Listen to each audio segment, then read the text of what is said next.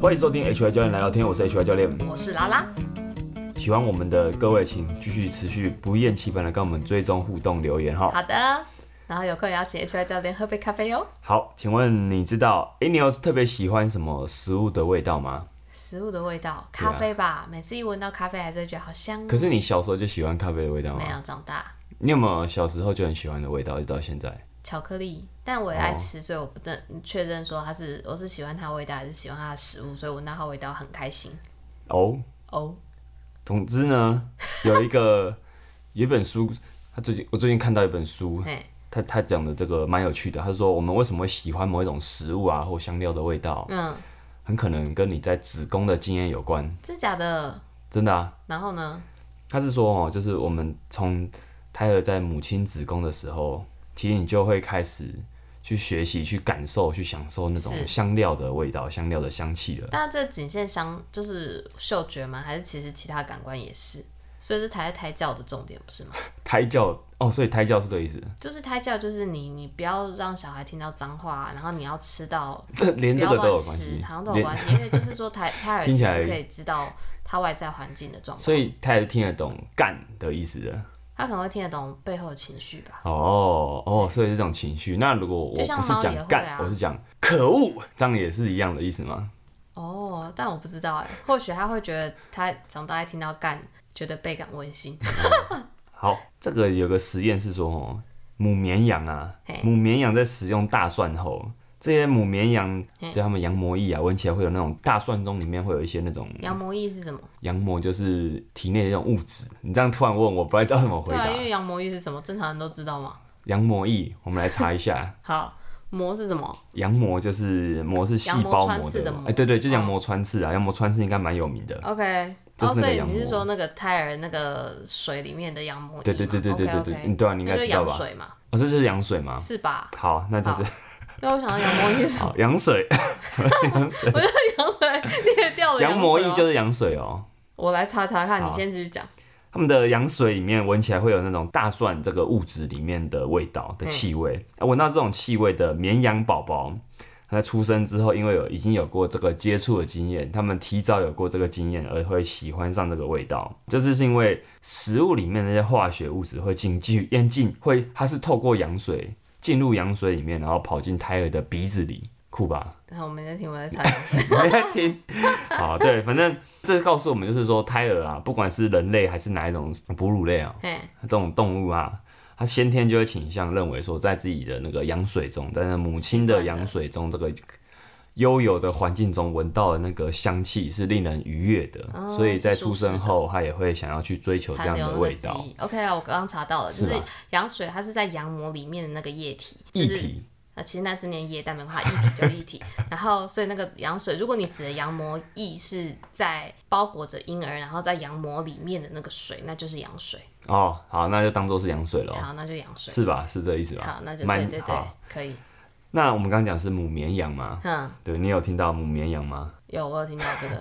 然后嘞，那换成是人好了。嘿，那欧洲有做过一些用人群去分类的实验，是呃，他们就是把两两群人分类，一群可能就是说在母亲在怀孕期间中去一直喂她吃某种香气的东西，比如说她有看到，我有看到她有想说是比如说大茴香嗯，跟豌豆、四季豆这种绿色蔬嗯菜，那也有像是更浓的那种乳酪、气死，是还有像鱼，鱼的味道也是很浓、偏浓厚的那种。是，他就是把一群人是分类分分成是实验组嘛，啊，另外嗯嗯哦对照组就是没有吃这些东西的 OK，那生出来的小 baby，如果他是实验组的，他就真的会比较喜欢这个味道；哦就对照组的，没有没有任何干涉的，他就没有那么喜欢这个味道。哦，当然啦，这个听起来是蛮炫炮的，但它的到底是是不是百分之百有这个决定呢？其实也不见得，因为我们知道就是。你喜欢什么东西，他可能就是你妈妈吃什么，这是他的喜好。那他他把你生出来之后，他可能这是他喜好的东西，他就更他会更常喂你吃这个东西。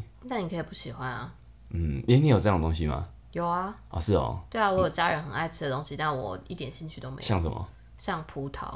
真的哦，嗯，那可能就没有在没有胎儿在的时候被喂对这些。那个葡萄味道可能没有传到羊 水羊水里。好，谢谢。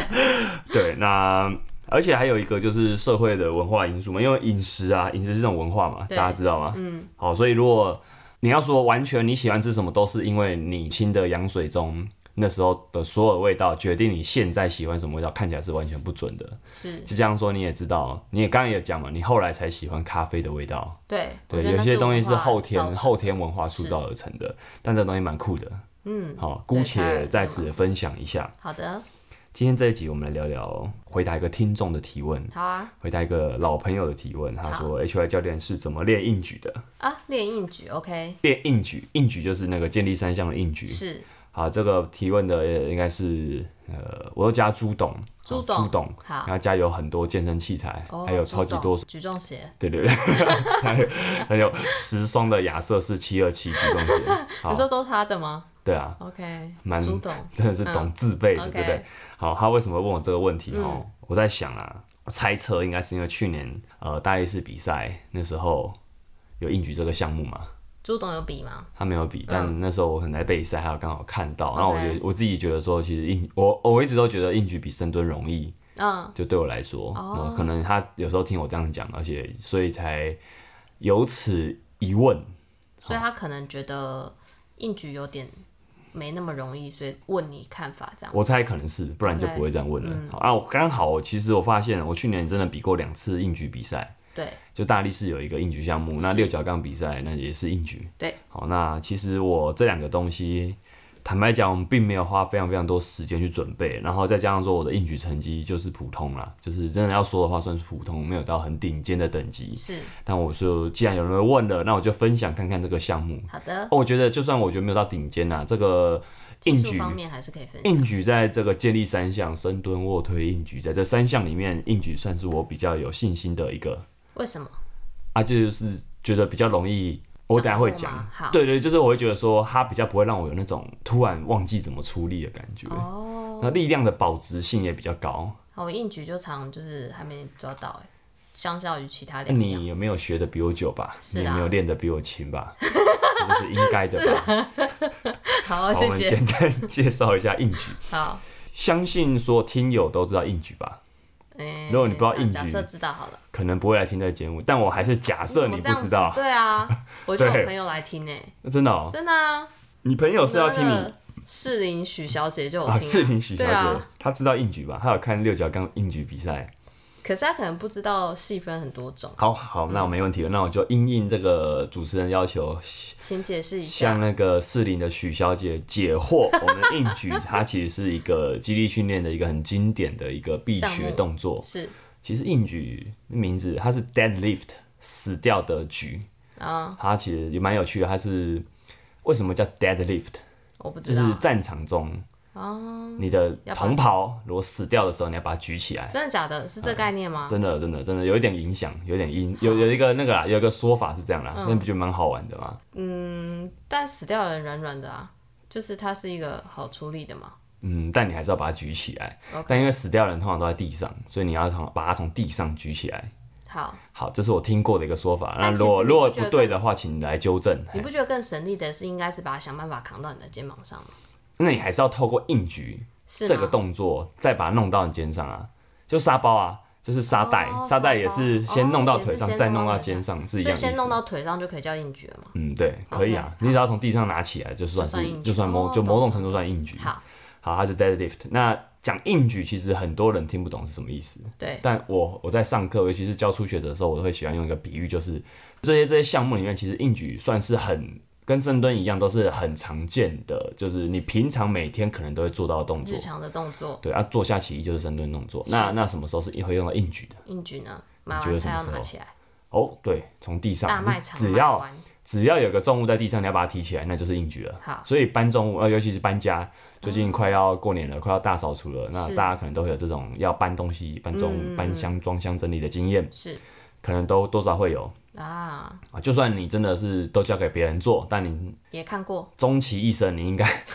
都看过，或是 对，都命令别人这么爽都做做过这些事情啊。 OK，好，那它就是硬举，所以其实它并没有很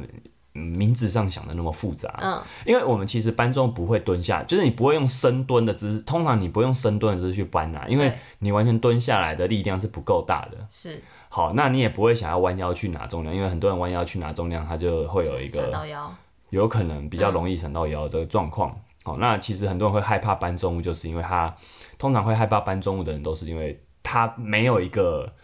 好的发力嘛，对，没有一个好的姿势结构、好的发力方式。你继续这样想，就是我们要搬重物最安全的是，你把身体变成一个是很有效率负重的位置，是，然后再用你适当的位置，呃，适当的身体部位去出力站起来。嗯哼，啊，所以其实是用脚的力量站起来，而不是用手去把地上的东西拿起来。对，对对对，这蛮重要的。那所以其实你会害怕的人，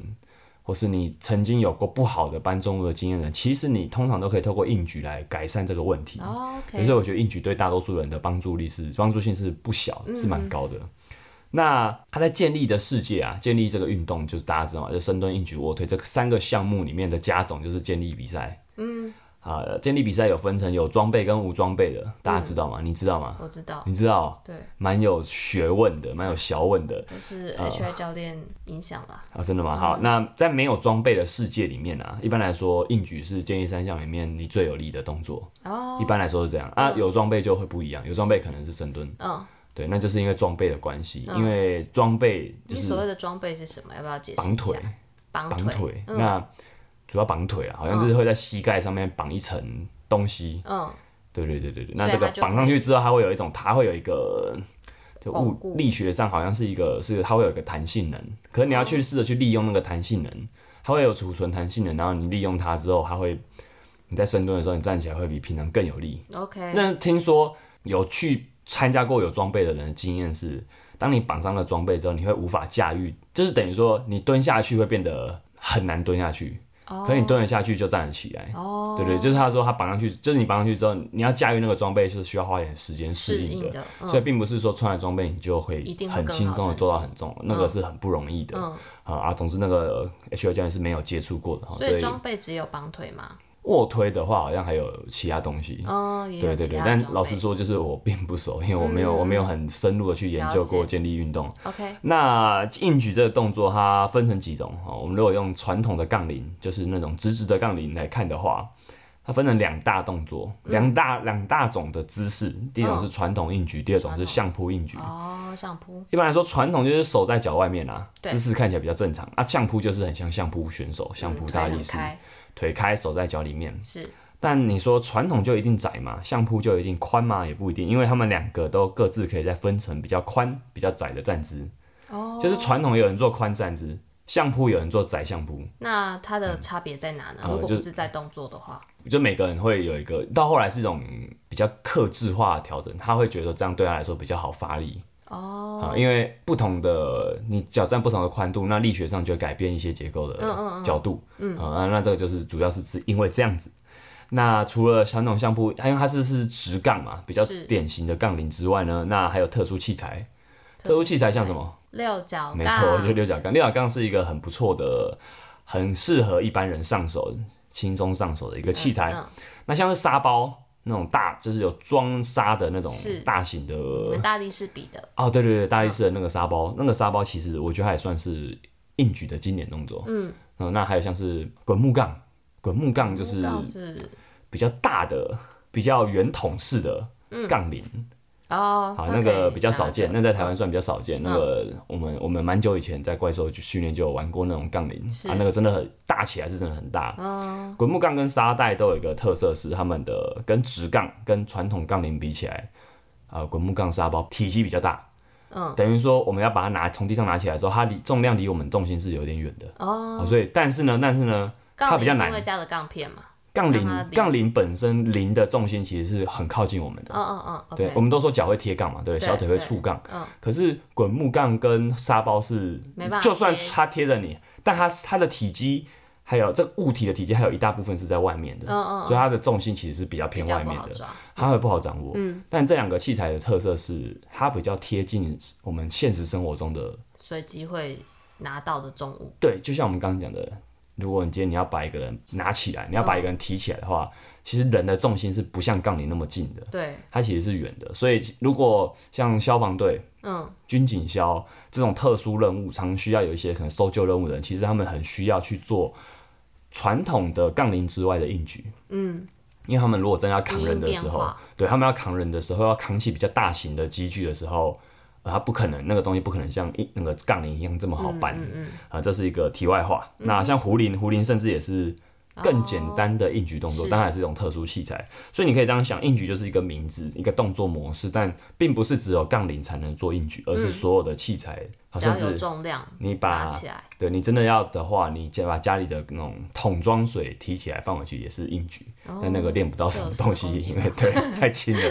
对，好，那我们回顾一下比赛好了。就是既好然的朱董这么问，那我就跟大各位介绍一下为什么他要这样问哈，就是好可能他也觉得我硬举的表现还行。 OK，去年的大力士比赛，那个我的量级是在硬举那个项目是一百六十公斤，要做完三下之后，要做一百九十公斤的车轴杠车轴杠，车手杠是比较粗的杠铃，啊、蛮粗的，真的蛮粗的。呃，车就是在一分钟内要做完这两个动作。嗯，那你车手杠能拉几下就拉就拉几下。那一百九其实蛮重的。嗯，因为我很久没有呃好好练硬举了。嗯，对，在七月或者说这两年啊来，真的要说的话，这两年我的训练项目都是以举重为主。嗯，奥林匹克举重的抓挺举为主，虽然抓呃举重也会练硬举，但举重的硬举跟一般建立的硬举的那个什么目的性是差蛮多的，老实说是差蛮多的。对，可能他们动作的上有差吗？会有差，会有差，但其实两个动作，你说他们两个虽然差，目的有差，但一个练得好，另外一个也会有帮助。嗯嗯嗯，对，只是说我就不会，我觉得我举重的问题不是肌力不够，而是技术不好，嗯所以我就不会练那么多技术的东西，我就不会练那么多肌力的东西。嗯哼，呃，所以这是我我先讲一下前情提要，就是我以前其实很常练硬举啊，只是说这两年我更换我重心比较的，转对我重心转换之后，其实比较没有练那么多。是所以我一开始我其实真的要好好准备应举的时候，也是，嗯，我大概可能两三个月前，大力哦士的两三个月前，我开始摸一下重量，发现说一百九真的有点遥远，嗯，何况那个一百九是比较粗的杠铃，它会更难不好掌握。抓，呃，我连一百六就第一关一百六都没有很轻松了，是哦对，那个时候是这样子，所以我一度怀疑说一百九会不会一下都弄不起来，嗯，那我没办法接受我在比赛场上是一下都弄不对起对来。对，有我有点那个啦，就我至少要能够死命的也要弄个几下，这嗯样、没办法接受自己都没有起来这样。那后来啊，反正我就准备到最后，后来就做了三下的一百六是轻松完成嘛嗯哼最后我做了六下的一百九十公斤车手这杠种硬举，杠，嗯，在那个量级里面，我们的第八，我的总排名是第八名。嗯，在这个项目啦，在这 OK 个项目是这样。好，那我觉得还 OK 啦，就是算是我觉得可以接受的一个成成绩。绩，嗯，对，那到十二月那时候六角杠比赛嘛，那前一周或者说在那之前的几个月都在练 CrossFit，所以硬举我到后来变变成是说每周做一次六角杠硬举当做备赛，就是、哦但我没有做很重，因为我没有办法再去让我的身体得到那么那么消耗，是是是，对，所以我就大概轻松每周就是很保底啊佛系的每周保底一个两百，嗯，两百对我来说算是真的是保底啦，真的是保底，因为我本来六角杠就还呃就两百真的是轻松啦，是可是第一次，我记得我第一次抓那个硬举的那个两百，呃，就第一周真的这样跑两百的时候，我觉得是蛮吃力的。哦，我最后比赛最后一把是二三五，那二三五其实也没有很重，但因为我那时候体重大概七十八公斤，所以它大概是我三倍的体重。嗯，三倍体重就听起来比较吓人，对啊但也还好啦。 对啊，因为轻的人，轻的人我体重不是非常重啊，轻的人比较容易三倍。对对，如果说你已经一百公斤的要三倍，就真的很厉害了，你就对得拉到三百。 ，yes，对，那我也觉得还 OK 啦，就是说，因为在那么忙碌的情形下，也没有很认真备赛，还有拉起三倍，我也觉得很开心。对，倍感欣慰但。其实这两场比赛，我都要非常感谢我的同事谁巨人跟哲佳，啊？我哦都会为何常常如他们帮我看动作。啊？对，调我整第一个巨人他的硬举的领领悟力，他自己有去学建立，哦，那我自己觉得他对硬举的领悟力或是一些调整的指令，我觉嗯得是蛮能帮助我的。哦有些时候我卡关的时候，去跟他大概请教一下之后，他马上就会，就是当当当下后，我就会得到一个很很舒服的感受。那我可以把这感受复制到我那可能那几个月的训练，我都会记得那个感觉，然后再复制一次。哦所以其实你有得到一些很重、很很让你觉得比较轻松的指令来说，是很重要的一件事是情。对，它让让你做起来，你会很聚焦在一些你要做的事情。嗯，比如说我在硬举的时候，可能会想的就是我的重量有没有很轻松的挂在背上。哎哦，对，就是我在下面其实是不能太早用力的，而是要尽量轻松的先悬挂好重量在身上，嗯，最后才用力的，才慢慢用力的站站起起来。来，而硬举是一个逐，它是一个逐渐出力的过程，嗯它不能不是一个猛力突然出力。对对对，所以说其实我稍微看一下或者我听一下一个人做硬举，我大概就知道他做的好不好。嗯，一旦他的力量是很突然猛的嗯仓促的，那一定是不好的，一定是不好的。是嗯对我敢说一定是不好的，因为他拉那样的这样的拉法是拉不起多少重量的。是，对，所以我非常感谢这两位同事。嗯，好，那我自己在备赛的原则是这样，呃，我有两个主轴啦，第一嗯个叫 Easy Max，、第二个叫简单激励。好，我会分别解释一下这是什么意思。那总之我的原则就是说，我想我会我想在尽量减少那个我的整个神经的耗损的是状况下去嗯维你持还有我其他的训练，去维持我的最大肌力的动作品质。嗯那这边我的最大肌力其实就只是简单的肌力，是一个很简单的最大肌力，其实大就概就是算一 Easy 下这 Max，样子嗯其实就 Easy Max 的意思。Easy Max 就是一个简单的最大肌力。是好，所以我们的 Easy Max 的翻译是这样子。那 Easy Max 到底是什么？其实它是何立安老师，他去年我不知道是去年还是前年开始常常挂在嘴边，或者说他在课堂上会用这个词来去代替，因为我们知道最大肌力真正的一百趴，就是如果今天说我要测 PR 的话，动作品质是不一样的。怎么说呢？就是如果我死命的把一下做完，或者我我今天真的是天时地利很合，我状况非常非常好，这个状况我还举得起来。跟一个比如说两百公斤是我必须要天时地利人和，可能前一晚还要烧好香才拿得起来的重量。可是如果是一百八，可能是一个我很稳定输出的重量，但他们都算是我的最大肌力。就最大肌力并不只是一个数字，而是我觉得认为他说它是一个区间，哦就算你举起一下，它还是一个区间。但我们长期的训练者来说，因为你的肌力越堆越重的时候，你都尽量要去减少真正去碰触到天花板。为什么？呃，因为耗损很大，再来是动作品质很难维持稳定，哦是是是相当难稳定的。嗯我们其实，在训练前几年啊，我们同事都会团练，有一有几有大概可能好几年的团练，每每一周都会跑一次的那种最大肌力 max。对对对，那因为一群人在测，其实你你真的到后来你都不会做 easy max，你都真的会往上，你都会想嗯往上要加嗯尽量碰到天花板。那其实那个状况就变成说，其实你会让人很容易失败，嗯你会累积。常常累积失败的经验，那疲劳会累积，那再来就是你的心理状态也，因为其实不要小看那一次没有起来，嗯你的心理状态都被影响。是，对尤这其其要实跟大家一起练的状态对是，对对，那个其实举重、硬举这种力量型的训练，其实这是杠铃没有成功的试举，其实是会影响到心态的。是心态不太强壮的人呢，一开始不要真的不要轻易的去去测这个太容易失败，对对对。所以 Easy Max 其实是何立安老师，我认为啦是整个怪兽系统后来比较晚近这几年去修正的一个东西，就是甚至哦、也不是只有长期去，已经是练很久的人了，甚至是一些学员，嗯，因为学员不是像我们一样那么常在碰重量，他们可能一周才上一次课，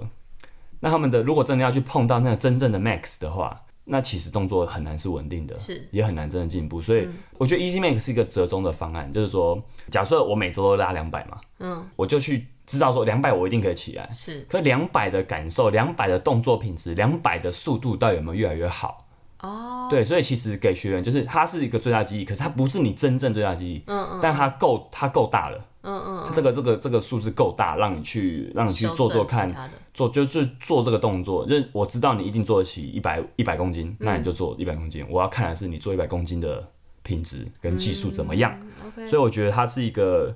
这个 Easy Make，它不是真正的最大激励，它是说我们希能不能在好的动作品质下维持输出。嗯，对我只要确定，就算数字没有进步，就是我我这几周我都不要故意不要往上加。嗯，我数字没有进步，但只要速度变好，动作的感受变越来好，越稳定我就确定我是进步的。是所以它就真的是一个，我觉得减少无谓的那种消耗，也减少那种无谓的失败嗯重，量，嗯这是它的精神。 ，OK，那简单激励呢？我刚刚讲的第二个原则叫简单激励嘛。简单激励其实 Dan John，Dan John 我蛮喜欢的一个美国的体能教练，是我们的前可能早期的节目也聊过他。嗯，啊，Dan John 的书，因为这几年在台湾翻译很多哦，嗯希望大家可以找来看，因为真的是他的训练哲学是蛮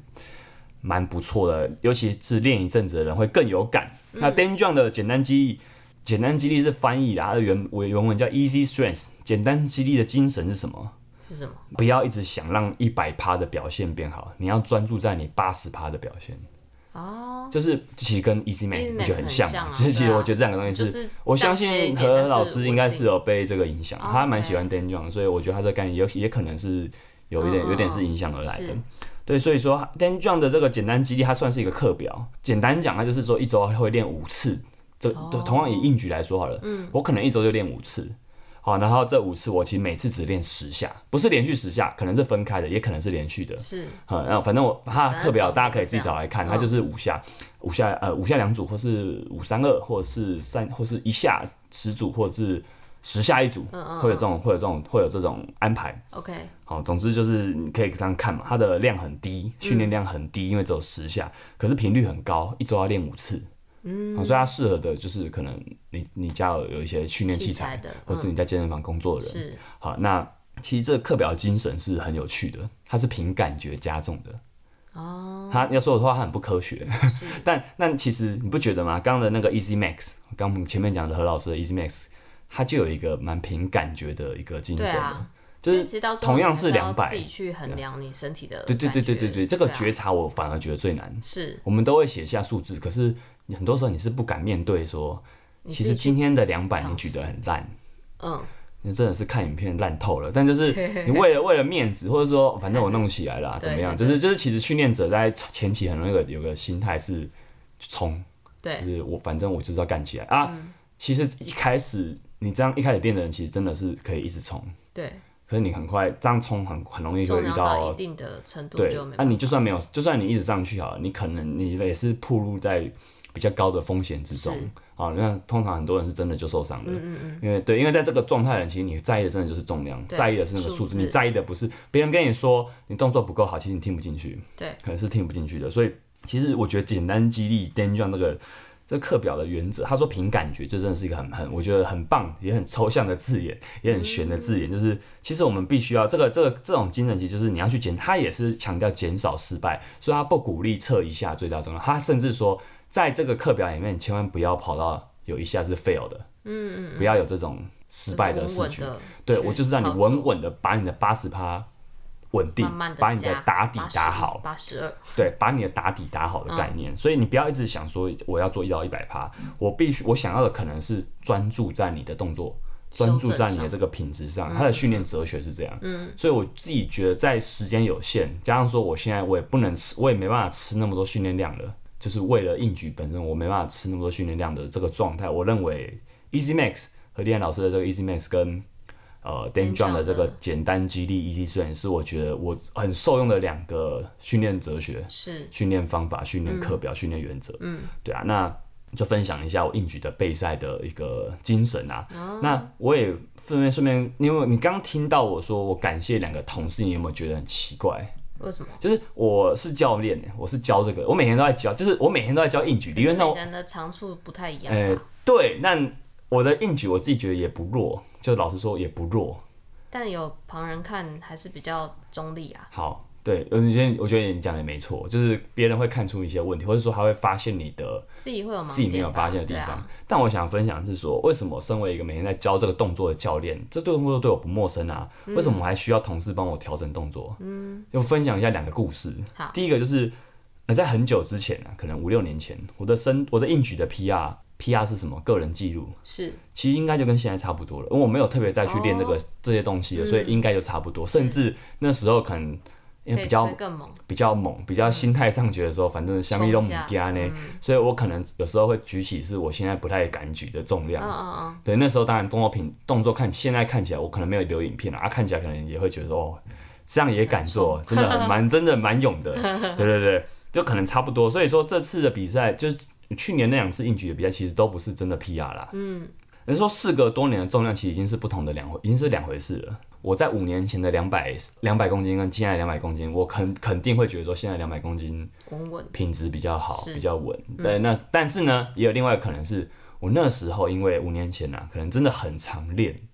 哦这个动作，所以那时候两百，因为我其实忘记了、嗯动那时候动作到底长怎样。但有两个可能，一个就是现在我真的现在比较好，比较比较保守；第二个可能是那时候很常练，啊，所以那时候动作好是应该的，因为我就让、嗯很我很频常率让身体知在道那个说，状态里对对对，啊，因为久了你没有练的话，身体不会去适应，它不会一直把这个高这么高强度的状态维持住，这嗯是应该的。是第二第二个故事是这样，就是我其实常常会忘记深蹲这些，就是比较几经典的几个力量训练动作啊，深蹲、硬举、卧推、肩推。如忘果记是什么意思？忘记这些动作的感觉，但你不是常在练吗？对，好玩吧？就是我如果今天示范动作，嗯，我通常不会举起什么，哦，不会200真的公举斤很重，但是对你到就是重说量很重的时嗯候，嗯身体的感觉会有点跑。对对，对，其实是这样的，哦就是说在一个重量以内，其实完全不可能，我不完全不可能有失误的机会。是是是，对，但超过一个重量以上之后，我觉得大家如果如果最近并没有很常练的话，嗯那这个容易这会这感觉其实比是较嗯会摇跑摆掉。所以我们再回回过头来看前面 Dan John 那个凭感觉的简单记忆，其实感觉这个东西这个词真的很重要。对啊，在长期的训练里面，这个感觉就是你怎么去觉察你身体的动作，就是我们呃，我们对硬觉了解，可能这这五这十年可能有一些变化，可是不会大体上不会变太多，是但是。呃，我们对身体的觉察其实是一直在改变的，或者说这才是真正的要练的功夫。对，就硬举这个东西，我们大家都知道它在干嘛，可是嗯为什么有些时候要更换指令，换一个提示语给自己？或是我在教学上有以前我可能会讲这个词，到后来我不讲了，我换讲另外一个字眼，嗯，因为我觉得这样子比较容易让你去感觉到重量在你身上，哦比较容易让你感觉到你有用脚出力站起来。嗯、所以其实有些时候我们的这些调整都是让你感觉好，所以感觉真的是蛮重要的。是呃，所以我刚才讲故事，其实就是分享说，其实呃，很多人都会觉得，其实教这些动作很简单啊。哦，呃其实也不难，老实说也不难啊。可能说要跟一些更复杂的一些专项运动比起来，其实真的也没有那么难。嗯，因为我们也不是真的教给，我们也不是教健力选手，嗯，我们也不是教健力的，因为这些东西我们一般其实嗯人也不懂。是真的很建立很专项的那种竞赛的东西，我们其实我自己啊不是一不样太的嗯懂的，我没有学过是不太懂的，对啊，那呃虽然我们都说肌力是很保值的，嗯，就你可能三个月没练，你要回过头，你要回来再训练，其实你很快就练回来，嗯可是当你肌力强到一个程度之后，那就像刚刚讲，就是它其实到一个高度之后，它都需要一些你可能要很频繁的练，你可能要让身体去感受，要记得那些，因为每一个动作其实都有技术，是都有技术性可言，都是说，比如说深蹲到后来，为什么？为什么同样是深蹲，建立教练教的深蹲可能跟我们教的深蹲是完是不一样的，哦因为他们更钻研的这个技术更更深透，是哦，所以说其实每个不管深蹲、硬举、卧推这些动作都有它的技术性。嗯嗯。虽然我们好像觉得说只要把看起来很我们像，好像只要出力干起来就好了，但其实并不是，就是他们都有技术性嗯有更，而多且细节，每一个项目的技术性的成分又不一样。嗯，对啊，那我会觉得说到某个数字之后啊，只要你不常练，你可能就会忘记这个重量。是你要怎么在同样两百公斤的硬举，要维持一个好的身体张力，维持一个好的姿势结构，维持一个好的出力感觉去做出这个动作？嗯，就为什么？这是为什么？只要你不常练，你的数字其实很难维持在高档。嗯所以你不用太在意说、呃为什么我的 PR 都过不去，或者说我好像曾经做过的 PR 我就再也回不去了，这都没办法，很多时候是没办法，就是说。你有些时候真的训练是要到一个天，或是说这种表现，当我们不是说一般的训练，而是说这种表现的时候，有些时候真的就是要天时地利人和，都在一个好的状态下，才会有一才个出的巧合的结果。对对对，所以有些时候大家可能不要太执着于 PR。是其实长期训练者来说，真的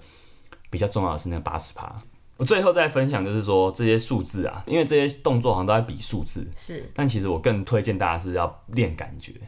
要比嗯的是感觉好不好，这其实是我后来的体悟。所以嗯但因为比感觉好不好，这很难去跟人家比啊。这没办法，所以、对啊所以说，如果你真的要你比，只这能跟是自己去调整对啊对对，所以为什么其实到后来，其实很多时候这种力量型运动是跟自己比啊，嗯你去比数字，老实说，如果你的数字没有很好，就是你的动作没有很好看，没有很漂亮，嗯那只是数字漂亮，那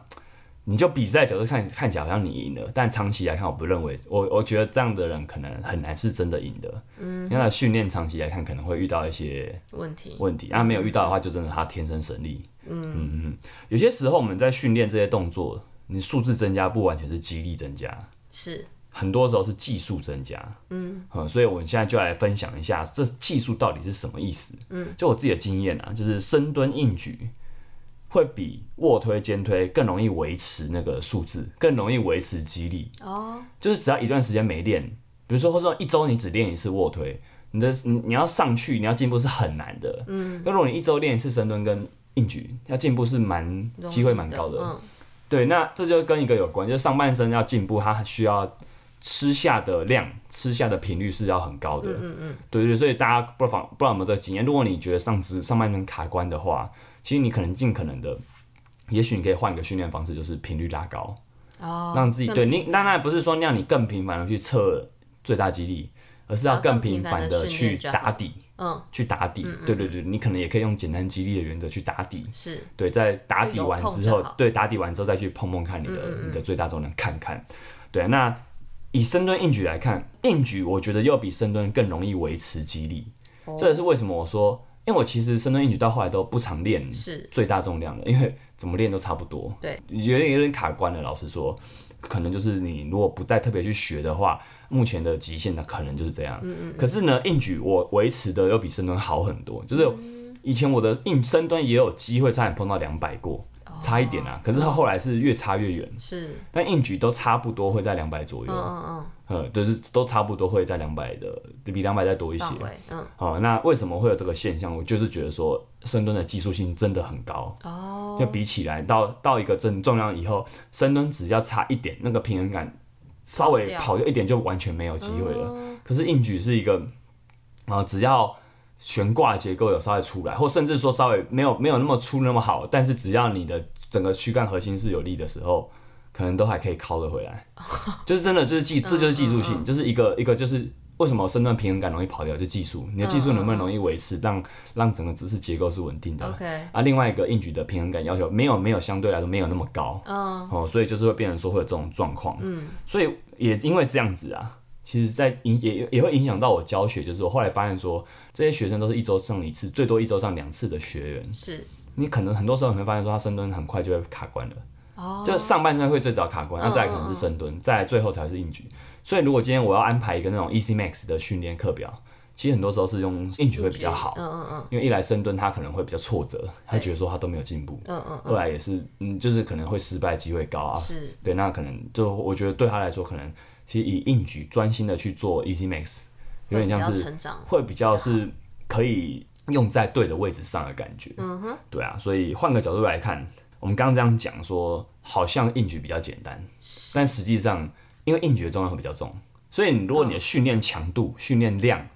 都不小，都蛮高的时候啊，当然这两个东西其实通常是成反比的，哈，强度越高，通常你没办法做越多下嘛，对不对？所以说，呃，但还是他们会在一个这个虽然是成反比的，可是他们还是会在一个区间内是都很高的。是，比如说五乘五就我就觉得蛮高的，五下五组的训练量就很高，哦嗯强度也不小。嗯嗯好哦、如果说今天你是真的做五乘五的硬举的话，其实带来的这个课表带来的神经耗损会真的很大，嗯可能会大过深蹲。哦，好、呃就是有我我看过有研究是指出说，硬举带来的神经疲劳会大于深蹲。哦，对，所以你换一个角度来看，硬举好像又是消耗的会比深蹲大。嗯，所以你会发现跟前面好像我的结论是不一样的。又不一样但我觉得啦，就是说同一个动作，只要用不同的原则去操弄的时候，呃，你它就会得到不同的东西。所以今天如果我想要得到的是一个不要那么多耗损的话，加上说硬举比较不容易，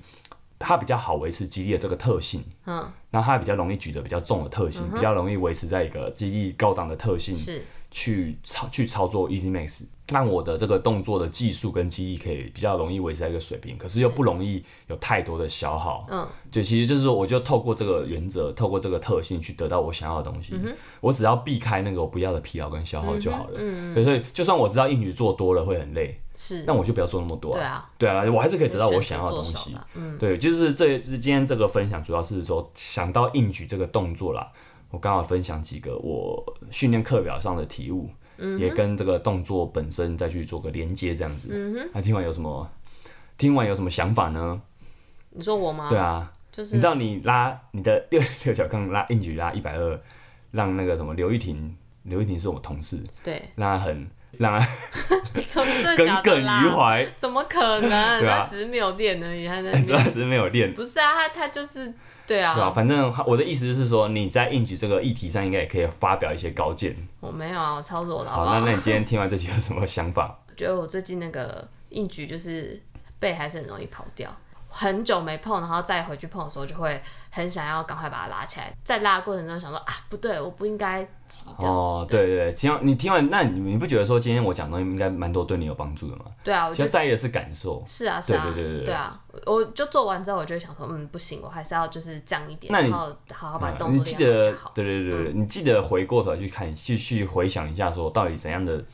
动作对你来说是，其实你是可以做的比较轻松，而不是不是真的是用力，真的用用力的对啊感觉。对啊对啊，对，现在真的感觉硬举真的是蛮好玩，是说你真的轻，你真的你真的要先有一个很轻松准备的感觉，嗯再慢慢站起来。如果你没办法很轻松准备的话，你通常就会直接进入到一个很用力站起来的过程。就他、那个用力就站起来的过程，不见得会闪到，可是他是姿势就很难好，而且你会同样一百公斤，会你养会成拉不的好很，习你会拉的很累，对啊，对，可是你就很难再上去。对啊，所以你真的要一开始在学习，你都要尽量在一开始的重量就想办法是拉的维优持雅，嗯嗯，做的优雅轻松的感觉。虽然听起来好像很难，因为你要用你要既要出力又要保持轻松优雅，怎么做得到？还是有点难。我觉得关键就是前半段，就是动作的前半段是你要尽可能放松的去做，这是该出力的那个时间点要抓得很准，你不能嗯太不要早，太早对，不能太早，紧绷，对，那你在你在那前面就是只是要把自己放在对的位置里面就好了。对，那这一集其实蛮好玩的是，其实其实这个东西你不用影片讲是很难讲的，但反正没关系，我们就是哦嗯，不一定啊，他可能有一些经验，他就回想他啊过去的训练过程，哦，那就好，对，希望有帮助到应该是各位啦。 OK 啊啦，嗯，好，那我们今天这集就讲到这啦哈，希望我们的请再跟我们多多留言互动啦。然后有空也可以请 HY 教练喝杯咖啡，好，下期再见，拜拜。拜。